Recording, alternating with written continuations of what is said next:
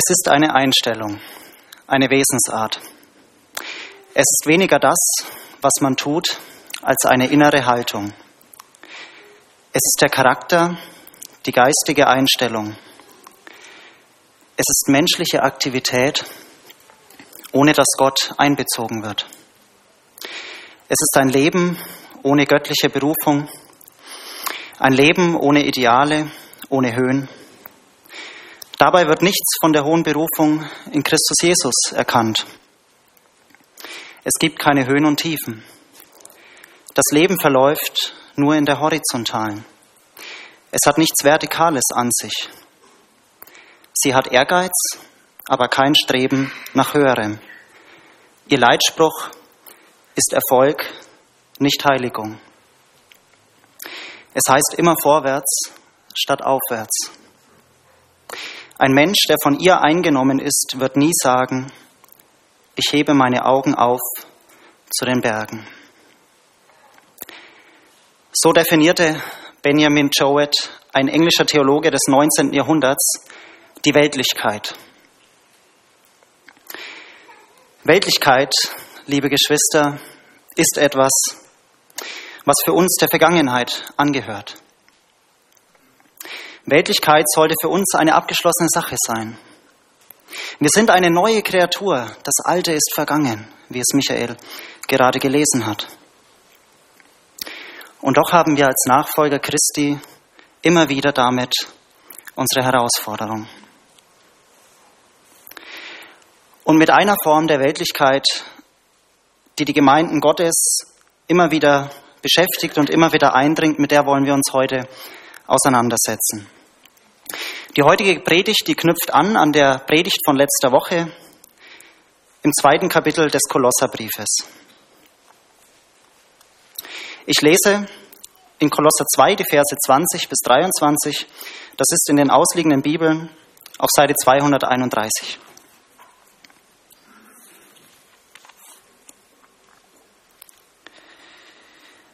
Wenn ihr nun mit Christus den Mächten der Welt gestorben seid, was lasst ihr euch dann Satzungen auferlegen, als lebtet ihr noch in der Welt?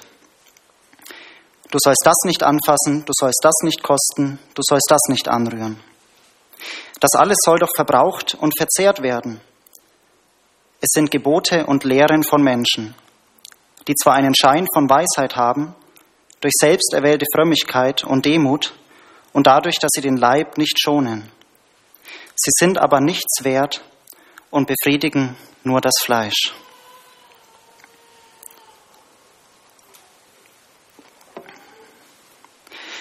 Vers 20 nennt uns den Hauptgedanken dieses Abschnitts, was auch zugleich mein erster Punkt ist.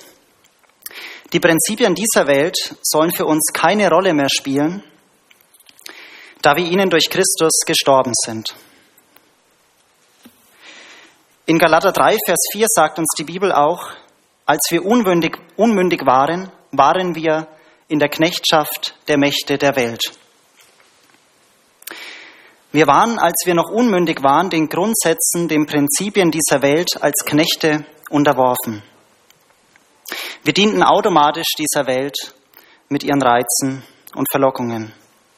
Ja, wir mussten ihr dienen, ob uns das bewusst war oder nicht. Wir waren alle getrieben. Ja. Der eine suchte vielleicht sein Glück im Karrieremachen, der andere im Sport. Wieder ein anderer war vielleicht verfangen in der Pornografie. Aber wie dem auch sei, ich denke, du kannst besser, am besten selber sagen, was dich getrieben hat, was dich eingenommen hat. Aber egal was es auch ist, das Ergebnis ist bei uns allen das gleiche. Es ging nur um mich.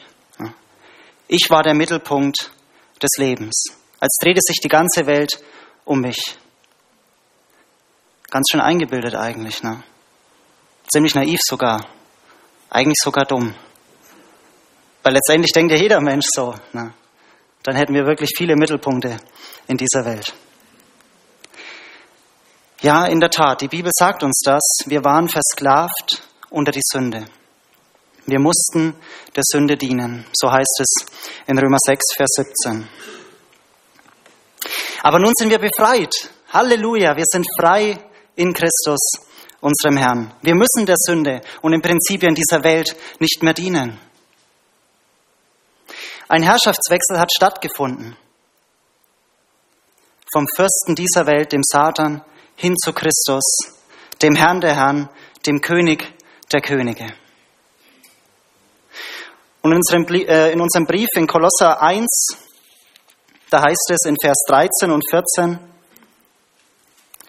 er hat uns errettet von der Macht der Finsternis und hat uns versetzt in das Reich seines lieben Sohnes, in dem wir die Erlösung haben, nämlich die Vergebung unserer Sünden. Und die Schlachterbibel übersetzt an dieser Stelle, er hat uns errettet aus der Herrschaft der Finsternis. Und das ist es, was einen Christen ausmacht. Ja? Ein Herrschaftswechsel hat stattgefunden. Von Satan weg hin zu Christus.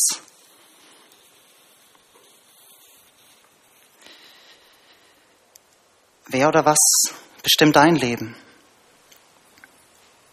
Lebst du für die Dinge dieser Welt oder nur für dich? Erscheint es dir fremd oder sogar ziemlich komisch und fragwürdig, für Jesus zu leben?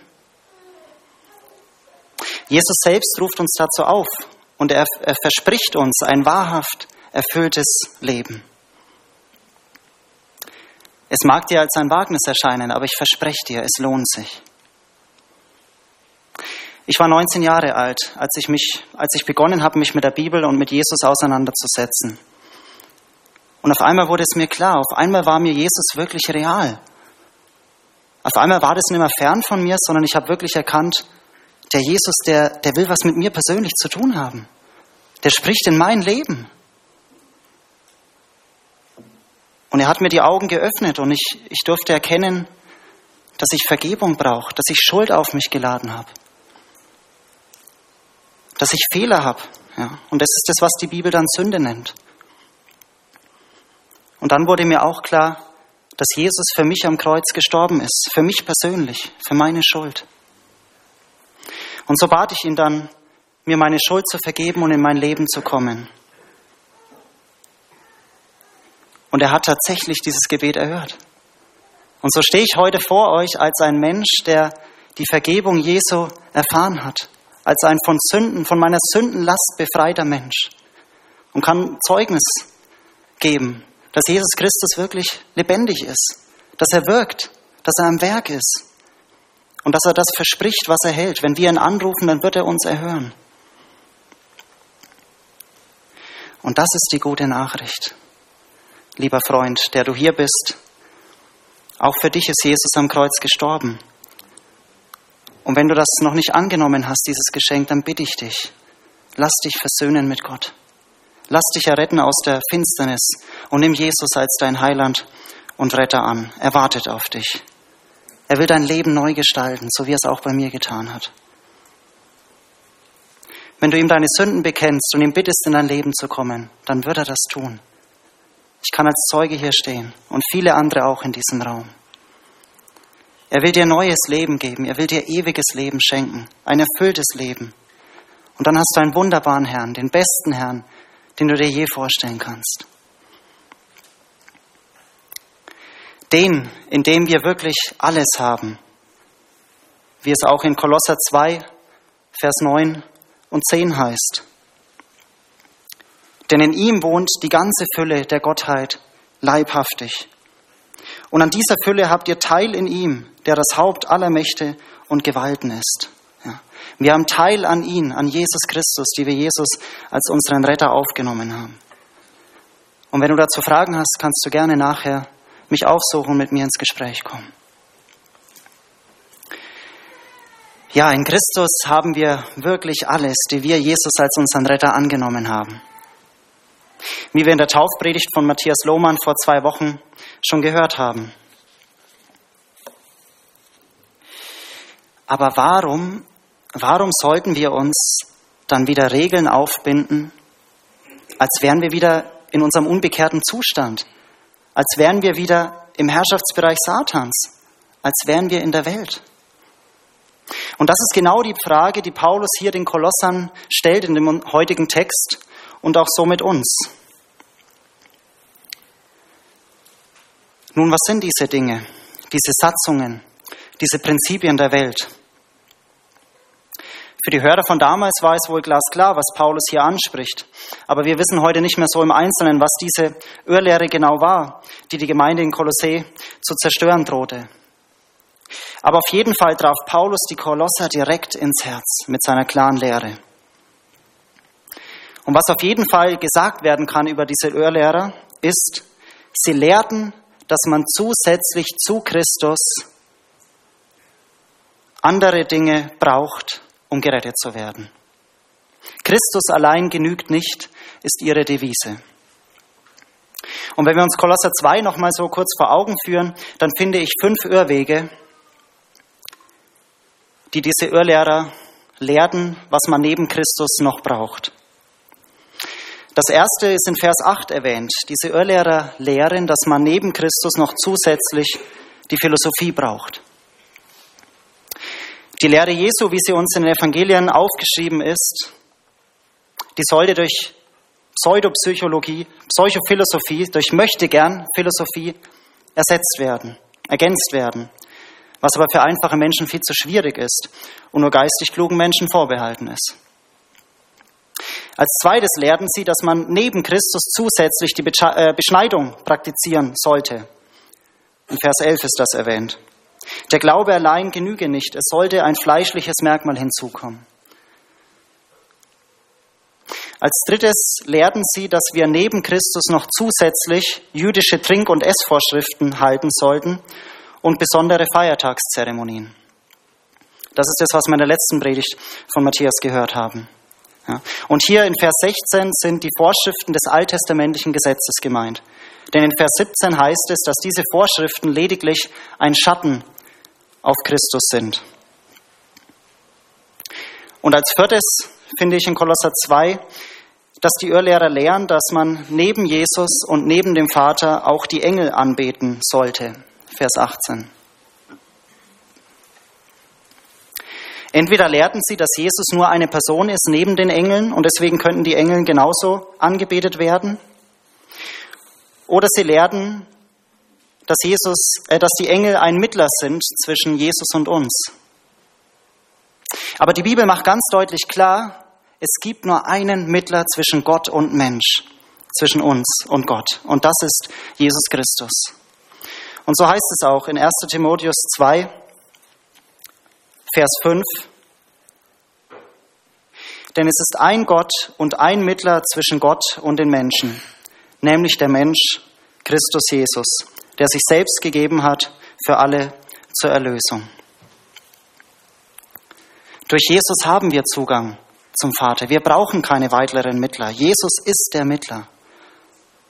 Und in Epheser 2, Vers 18 heißt von Jesus, denn durch ihn haben wir alle beiden, das meint sowohl die Juden als auch die Heiden, Zugang zum Vater.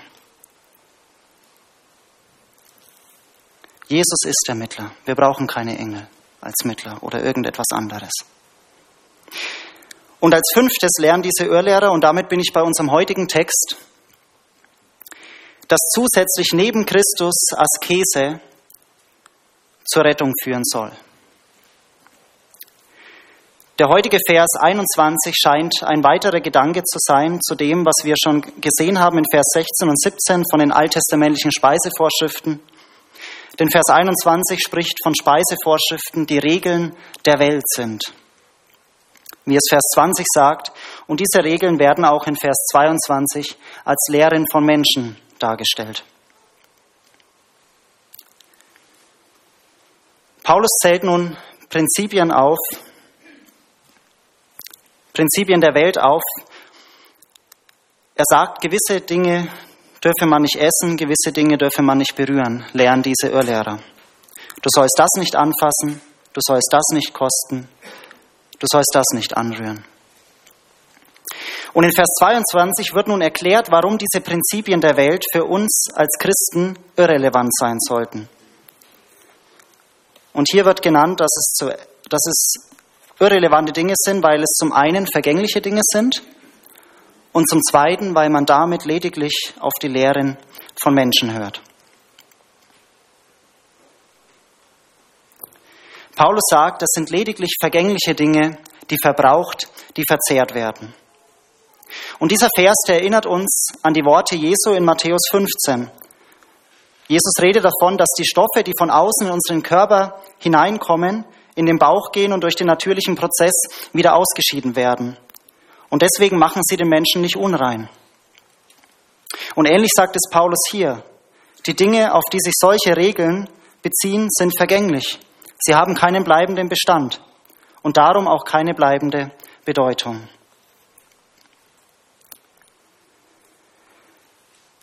Letztlich, wenn wir ein Urteil fällen, müssen wir sagen, dass diese Lehren der Irrlehrer kein Fortschritt sind, kein Herannahen an die Vollkommenheit, sondern ein Rückschritt. Denn sie führen uns weg von Christus. Sie führen uns wieder hin zum alttestamentlichen Gesetz oder eben zu dem Gesetz dieser Welt. Das Einlassen auf die Lehren der Irrlehrer ist kein Gewinn, sondern ein Verlust. Es ist keine tiefere oder größere Heiligung. Nein, es ist eine geringere, weil sie uns von Christus wegführt. Die ganzen Regeln oder Auflagen sollen, laut der Irrlehrer, die ernsten Christen aus dem Weltlichen befreien. Fass dies ja nicht an, probier das ja nicht, sagen sie. Denn sie sollen sich ja von der Welt und den weltlichen Christen unterscheiden. Aber versteht er, genau in dem, dass diese Irrlehrer sagen, dass man sich an menschliche Gebote halten muss, machen sie sich ja der Welt wieder gleich. Denn die Menschen dieser Welt versuchen ja gerade durch ihre eigene Anstrengung, durch ihr eigenes Tun, Gott zu gefallen, anstatt sich allein auf Christus und auf sein Rettungswerk zu verlassen. Und wir Christen, wir sind doch die Einzigen, die wirklich von dieser Welt getrennt sind. Vers 20 sagt, wir sind mit Christus den Prinzipien dieser Welt gestorben.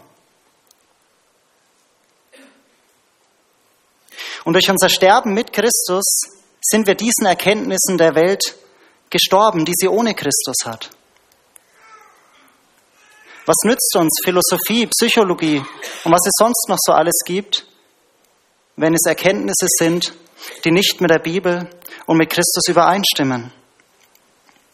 Dann sind es lediglich die Erkenntnisse dieser Welt und somit sind sie nutzlos, falsch.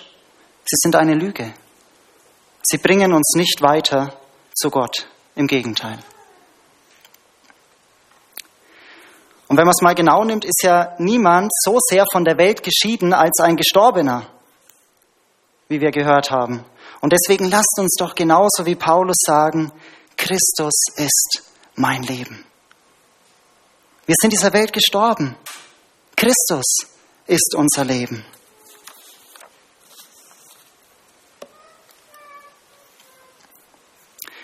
Nicht mehr diese Welt mit alledem, was sie so beinhaltet, was so gegen Gott ist, ja, was verdorben ist, was pervers ist, was so ich-zentriert ist ist mehr mein Leben. Nein, Christus ist mein Leben.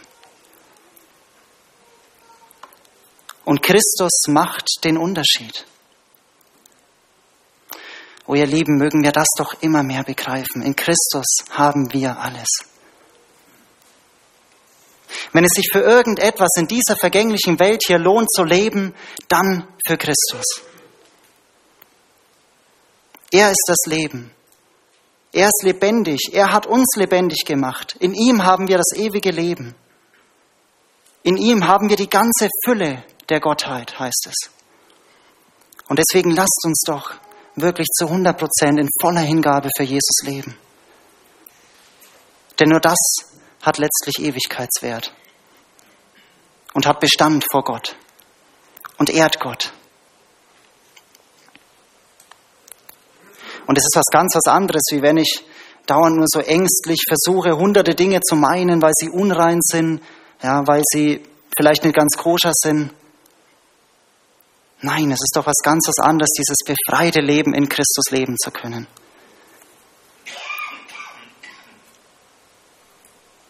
Christus ist dein Leben. Er hat dich frei gemacht von diesen religiösen, von menschengemachten Gesetzen. Und durch ihn und seine Gnade allein sind wir gerettet. Es braucht keinen Zusatz, weder für die Errettung noch für die Heiligung. Jeglicher Zusatz verleugnet, dass Christi Opfer ausreichend ist. Wenn wir glauben und lehren, dass wir noch irgendetwas tun müssten, um unsere Rettung gewiss zu machen, dann machen wir das Opfer Jesu zunichte. Dann machen wir es klein und dann machen wir es ersetzbar. Und damit ist es auch relativ. Aber das ist eine Lüge und das macht uns auch der Hebräerbrief ganz deutlich. In Hebräer 7, Vers 26 und 27, da heißt es, denn einen solchen hohen Priester mussten wir auch haben, der heilig, unschuldig, unbefleckt, von den Sündern geschieden und höher als der Himmel. Er hat es nicht nötig, wie jene Hohepriester täglich zuerst für die eigenen Sünden Opfer darzubringen und dann für die des Volkes, denn das hat er ein für alle Mal getan, als er sich selbst opferte. Christus allein genügt.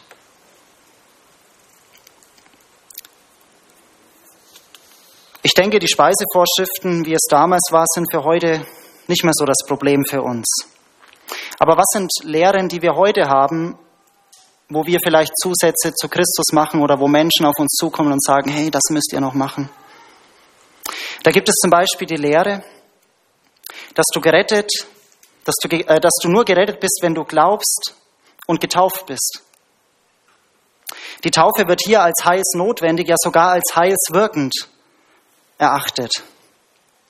Aber die ganze Schrift macht eindeutig klar, dass allein der Glaube rettet.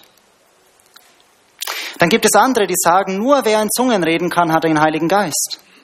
Und wer den Heiligen Geist nicht hat, der ist ja nicht errettet. Dazu haben vor ein paar Wochen Lars und auch Matthias Stellung bezogen, als sie 1. Korinther 12 und 14 predigten. Und wenn du jetzt nicht weißt, was es mit diesem Phänomen des Zungenredens auf sich hat, dann mach dir keine weiteren Gedanken mehr darüber. Dann ist diese falsche Lehre sicherlich kein aktuelles Problem für dich. Und dann gibt es eine andere Lehre, die auch vielleicht bei dir, bei mir immer wieder auftaucht, das ist, du musst glauben und gute Werke tun, damit du gerettet bist. Vielleicht ist es auch das, was Satan uns immer wieder einreden will. Das genügt nicht. Und dann kommen diese Leute vielleicht noch fromm daher. Naja, in Jakobus heißt doch, der Glaube ist ohne die Werke tot. Aber was Paulus hiermit meint, ist, wahrer Glaube ist nur dann vorhanden, wenn sich gute Werke zeigen.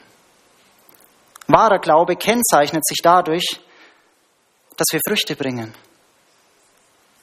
Die guten Werke sind also nur der Beweis dafür, dass echter Glaube vorhanden ist. Das ist es, was Jakobus hier ausdrücken will. Und Jesus hat es ähnlich gesagt, an ihren Früchten sollt ihr sie erkennen. Wer gläubig ist, der tut gute Werke.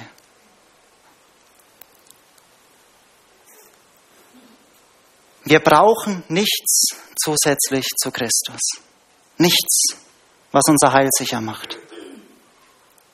Auch wenn es noch so fromm daherkommt. Allein in Christus ist die Rettung und die Rettung ist uns somit sicher. Und wenn wir dann weitergehen in unserem Text in Vers 23a, dann kommen einleuchtende Einwände, die für die Prinzipien dieser Welt zuerst mal, die erstmal so scheinen, als würden sie dafür sprechen. Obwohl diese genannten Prinzipien nur Gebote von Menschen sind und Äußerlichkeiten betreffen, haben sie doch irgendwie eine Macht. Solche Menschen machen einen großen Eindruck. Sie werden als Weise angesehen. Von außen betrachtet ohne dass man in ihr Herz sieht und ihre Motive kennt, scheint es als sehr beeindruckend. Solche Menschen, die so streng leben. Es sieht so aus, als ob sie wirklich Weisheit besäßen, als wären sie in Gemeinschaft mit Gott, als hätten sie Einsicht in Gott. Aber wenn wir genauer hinsehen, sehen wir, es ist nur ein Schein. Und Paulus urteilt über sie, sie haben eine selbst erwählte Frömmigkeit. Selbsterwählt meint, sie definieren die Heilslehren für sich selbst. Sie entscheiden, was Rettung bringt und was nicht. Selbsterwählt. Zum anderen heißt es aber auch, dass sie einen bestimmten Bereich besonders hervorheben, besonders betonen, aber dabei andere vernachlässigen. So legen sie Wert, wie hier zum Beispiel, auf Speisevorschriften, auf Askese, aber tolerieren ihren Zorn, ihre Lieblosigkeit. Das ist wie wenn jemand sagt, ja, mein Tempel, der ist der Körper des Heiligen Geistes, deswegen rauche ich nicht, deswegen trinke ich nicht, aber er ist jede Woche mit einer anderen Frau unterwegs. Das wäre dasselbe. Und auch ihre Demut, mit der sie auftreten, ist keine echte Demut. Es ist eine selbstgemachte Demut, eine Scheindemut. Und zuletzt heißt es in diesem Vers, dass sie ihren Leib nicht schonen. Sie leben in anstrengender, strapazierter Enthaltsamkeit, in Askese. Ja, es scheint zuerst einleuchtend, aber wenn wir genauer hinsehen und das Endergebnis der Prinzipien dieser Welt vor Augen haben, erkennen wir, sie sind nichts wert. Sie dienen lediglich der Selbstzucht und Befriedigung des Menschen und nicht Gott.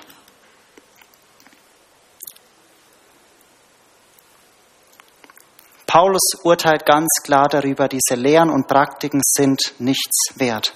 Das heißt, egal wie fromm, egal wie einleuchtend diese Gebote und Satzungen uns auch erscheinen mögen, sie taugen nicht für das, wofür sie die Irrlehrer anbieten.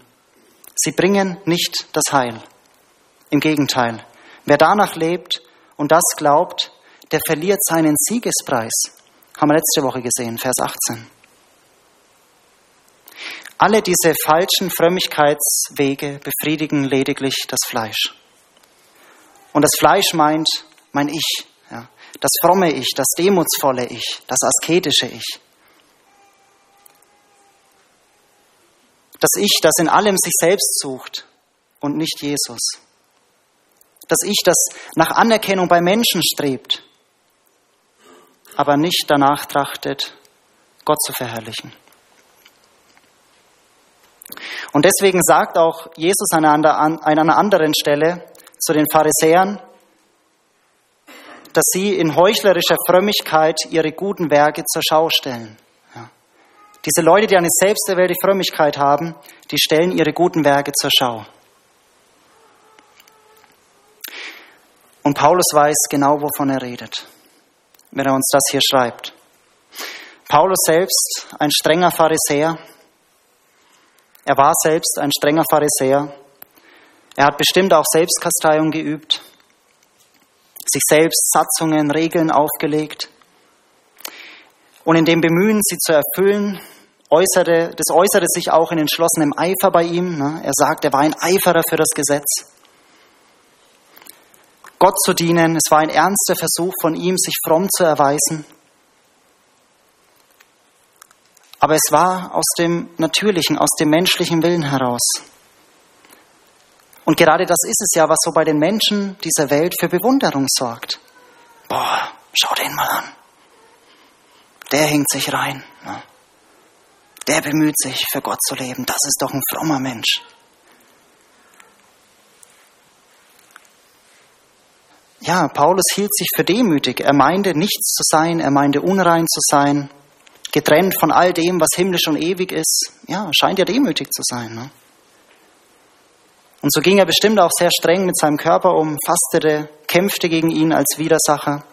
Und so war es doch in der Tat, wenn wir die ganze Kirchengeschichte auch hindurch so sehen, die Geschichte hindurch sehen, die großen Faster und die Peiniger, ja, die ihren Leib nicht geschont haben, die sind schon immer verehrt worden. Ne? Die galten schon immer als Weise. Egal, ob es im Katholizismus ist, in der orthodoxen Kirche, vielleicht auch in der evangelischen.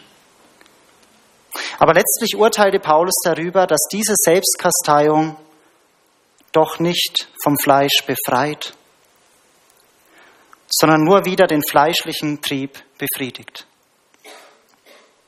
Anders als die Wollust vielleicht, edler, aber doch so, dass der Trieb des Fleisches die Herrschaft behält. und der Mensch sich selbst dabei wohlfühlt, sich rühmt.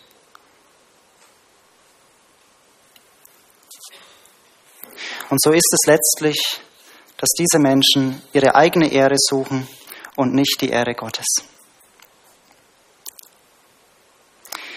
Zum Schluss möchte ich die Predigt noch einmal zusammenfassen. Wir haben zuerst gesehen, dass die Weltlichkeit und die Prinzipien dieser Welt für uns als Christen keine Rolle mehr spielen sollen, da wir ihnen durch Christus gestorben sind.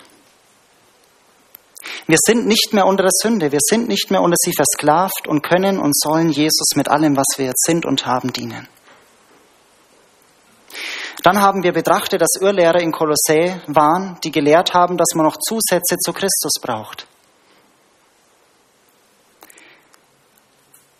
Allerdings urteilte Paulus darüber, das sind lediglich Lehren von Menschen, die uns nicht näher zu Christus bringen, sondern im Gegenteil, die uns wegführen von Christus, zurück zur Welt und somit in die Irre.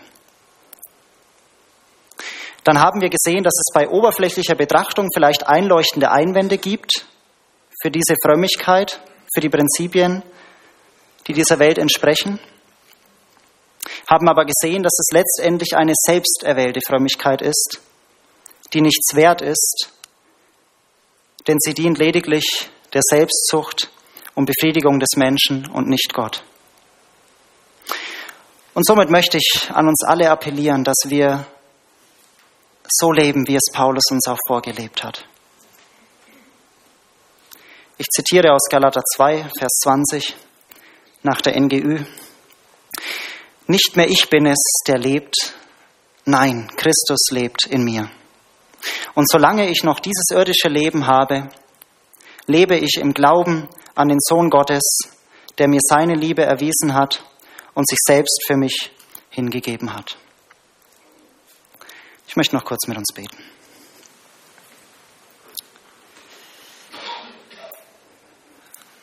Vater im Himmel, vielen Dank, vielen Dank, dass wir in deinem Sohn, in Jesus Christus, wirklich alles haben. In ihm haben wir die Fülle.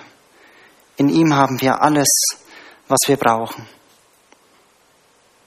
Vater, wir danken dir auch für dein Wort, die Bibel, und dass wir durch sie das alles wissen dürfen. Vater, und so möchte ich dich bitten, für uns alle, für einen jeden, der hier ist, dass du uns bewahrst vor Irrlehre und dass du uns ermahnst, Herr, wenn wir in einem Punkt falsch liegen, dass du es uns in deiner Gnade offenbarst und dass wir die Dinge richtig stellen können. Vater, und wirke auch in uns, dass wir wie Paulus für dich allein leben, Herr. Dass wir so lange, wie es heißt, hier auf dieser Erde leben, dass wir für dich leben. Vater, segne jeden Einzelnen hier und führe ihn durch die kommende Woche. Danke, dass wir wissen dürfen, dass du alle Zeit und immer bei uns bist und uns begleitest. Vater, wir preisen dich, du guter und treuer Gott. Im Namen unseres Herrn und Retters Jesus Christus. Amen.